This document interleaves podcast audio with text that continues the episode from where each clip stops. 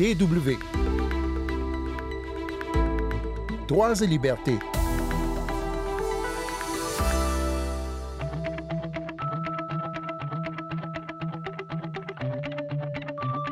L'affaire Uri Diallo a marqué les esprits en Allemagne. D'ailleurs, on en a déjà parlé plusieurs fois sur cette antenne. Uri Diallo, c'est ce jeune Sierra Leonais qui est mort brûlé dans sa cellule dans un commissariat de la ville de Dessau en 2005. Une nouvelle reconstitution des faits souligne les manquements de l'enquête. Les proches d'Uri Diallo pensent même que les enquêteurs de l'époque ont fait obstruction à la justice. Nous en parlons dans ce magazine. Mais tout de suite, on commence par une opération de sauvetage, celle de la langue quechua. Sandrine Blanchard au micro. Bonjour tout le monde.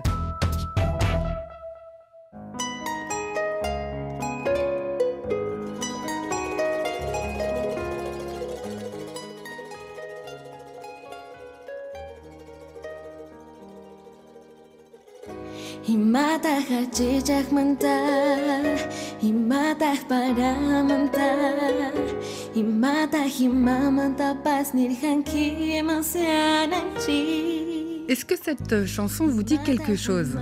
Sans doute, puisqu'il s'agit d'un énorme tube de Michael Jackson, ou plutôt de la reprise d'un énorme tube de Michael Jackson, une reprise en langue quechua. À 19 ans, Renata Flores essaie de défendre la diversité culturelle. Elle lutte aussi pour mettre un terme au reliquat du colonialisme dans son pays, le Pérou. Et donc, elle lutte aussi pour la survie de cette langue indigène des Andes, sa langue maternelle, le quechua. Pendant longtemps, ces langues parlées par les autochtones bien avant l'espagnol passaient pour ringardes. Et pourtant, le quechua ou l'aymara, par exemple, compte davantage de locuteurs que le danois dans le monde. Ces langues reviennent peu à peu au goût du jour, notamment grâce aux efforts de jeunes comme Renata, qui les utilisent aussi sur les réseaux sociaux. Et là, par exemple, dans sa reprise de la chanson Earth Song de Michael Jackson, Renata Flores chante les louanges de Pachamama, qui est la mère nature en langue quechua.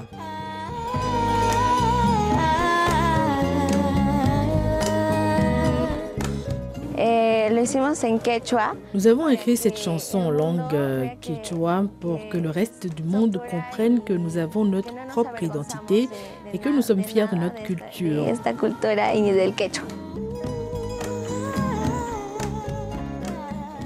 Le linguiste Americo Mendoza Mori enseigne à l'université de Harvard.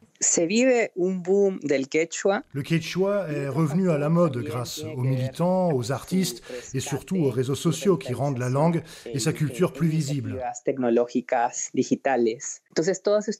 Il ne s'agit pas de réclamer pour réclamer, mais de maintenir la langue vivante, de l'utiliser chez le médecin, dans les écoles, dans les entreprises ou encore sur Internet. Les Quechua attendent davantage du gouvernement, mais l'un des problèmes, c'est que leur langue n'a pas vraiment d'orthographe fixe. C'est avant tout une langue orale, riche de nombreux dialectes, et qui ont d'ailleurs eux-mêmes enrichi de nombreuses autres langues. Beaucoup de gens ne savent pas que beaucoup de mots viennent du quechua, quinoa, Condor, lama, poncho, et cette langue est très poétique, elle traduit un lien étroit entre l'homme et la nature. Certains mots comme euh, Pachamama, mère nature, ou euh, Sumak Kausei, qui décrit une sorte de cohabitation harmonieuse, euh, sont le reflet de toute une philosophie. La Terre est un endroit auquel nous appartenons et non pas dont nous tirons profit. Tous ces concepts peuvent faire avancer le débat sur le réchauffement climatique.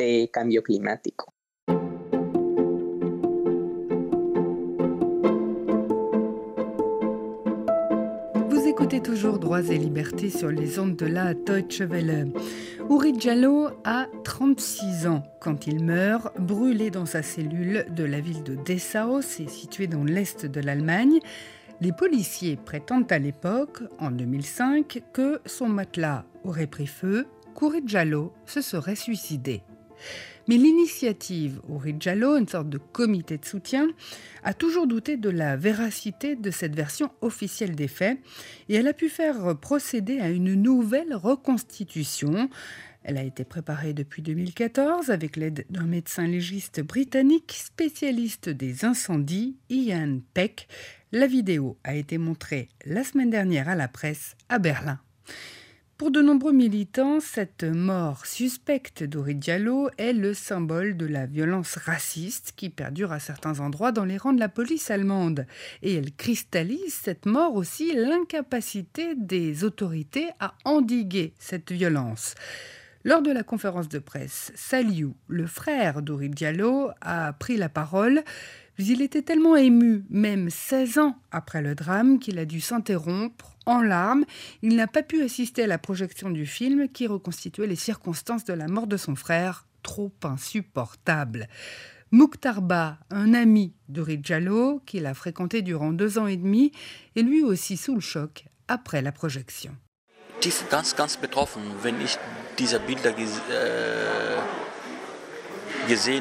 C'est horrible de voir ces images. Qu'il ait été brûlé comme ça, ça ne me laisse pas une seconde de répit.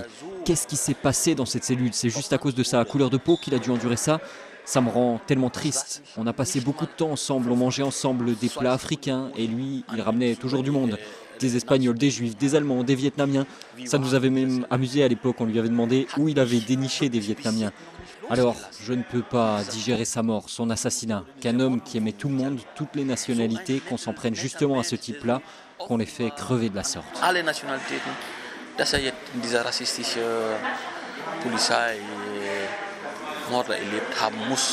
Cette reconstitution était la plus précise réalisée à ce jour des événements survenus dans la cellule numéro 5 du commissariat de Dessau en ce 7 janvier 2005. Le jeune homme qui incarnait la victime avait une taille et une corpulence similaires à celle de Diallo. L'homme a eu les bras et les jambes entravés pour voir jusqu'où il pouvait se mouvoir. Ensuite, il y a eu la reconstitution de l'incendie par lui-même, à l'aide d'un mannequin, cette fois bien sûr constitué d'un squelette en plastique, recouvert, figurez-vous, de porc, des abats et de la peau de porc, proche de celle de l'humain. Nadine Saïd, porte-parole de l'initiative Jallo. La restitution met en évidence qu'Uri Diallo, dont les bras et les pieds étaient entravés, n'avait pas l'amplitude de mouvement nécessaire ni aucun autre moyen de mettre le feu lui-même au matelas comme il a été prétendu, soi-disant à l'aide d'un briquet qu'il aurait dissimulé. Physiquement, c'est totalement impossible. Donc on a montré que ce que les enquêteurs ont prétendu n'était pas possible d'un point de vue scientifique. Pour recréer des effets identiques à ceux du véritable incendie, c'est-à-dire donc celui qui a coûté la vie à Auré Diallo, dont le corps avait presque entièrement brûlé, et avec les mêmes traces de fumée visibles sur les murs carrelés de la cellule et jusque dans le couloir du commissariat, il a fallu verser au moins 2 litres et demi d'essence sur le mannequin. Le médecin légiste Ian Peck ne peut euh, se prononcer avec précision sur le volume, ni même sur la nature d'ailleurs du liquide qui a été euh, utilisé pour mettre le feu, mais il est catégorique, il était impossible de provoquer ce type d'incendie avec seulement un briquet.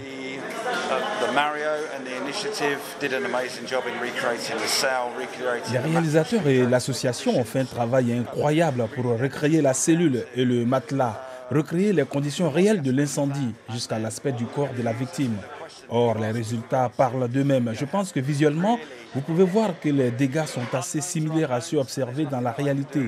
Je ne peux pas vous dire exactement combien de liquide a été utilisé pour le consumer comme ça a été le cas, mais il est certain que du liquide a été utilisé.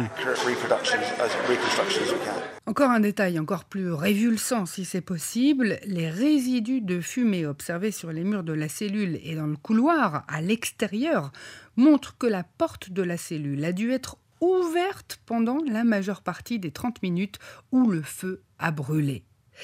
La famille et les soutiens d'Uri Diallo espèrent maintenant pouvoir relancer l'enquête. Les circonstances de la mort d'Uri Diallo, un suicide donc officiellement, ont longtemps été considérées comme suspectes. Les informations contenues dans les dossiers des procureurs et divulguées par la chaîne publique ARD en 2017 ont révélé que plusieurs experts médico-légaux avaient conclu qu'un assassinat était plus probable qu'un suicide, ou un meurtre en tout cas, et Kouri Diallo était soit mort, soit déjà inconscient lorsque le feu a été allumé.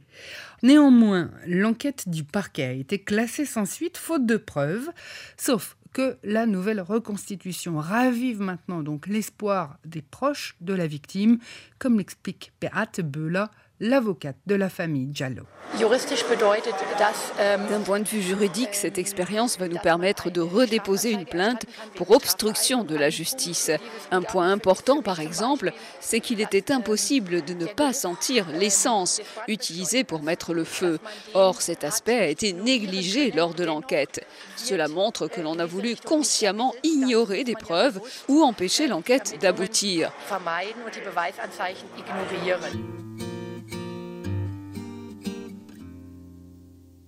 Waiting on an angel, one to carry me home. Hope you come to see me soon, cause I don't wanna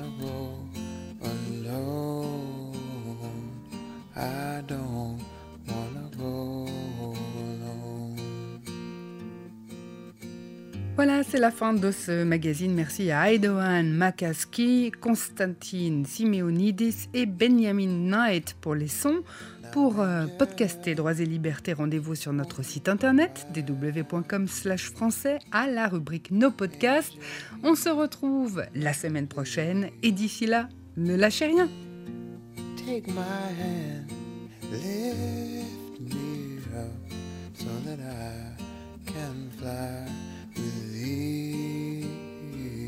So that I can fly with thee.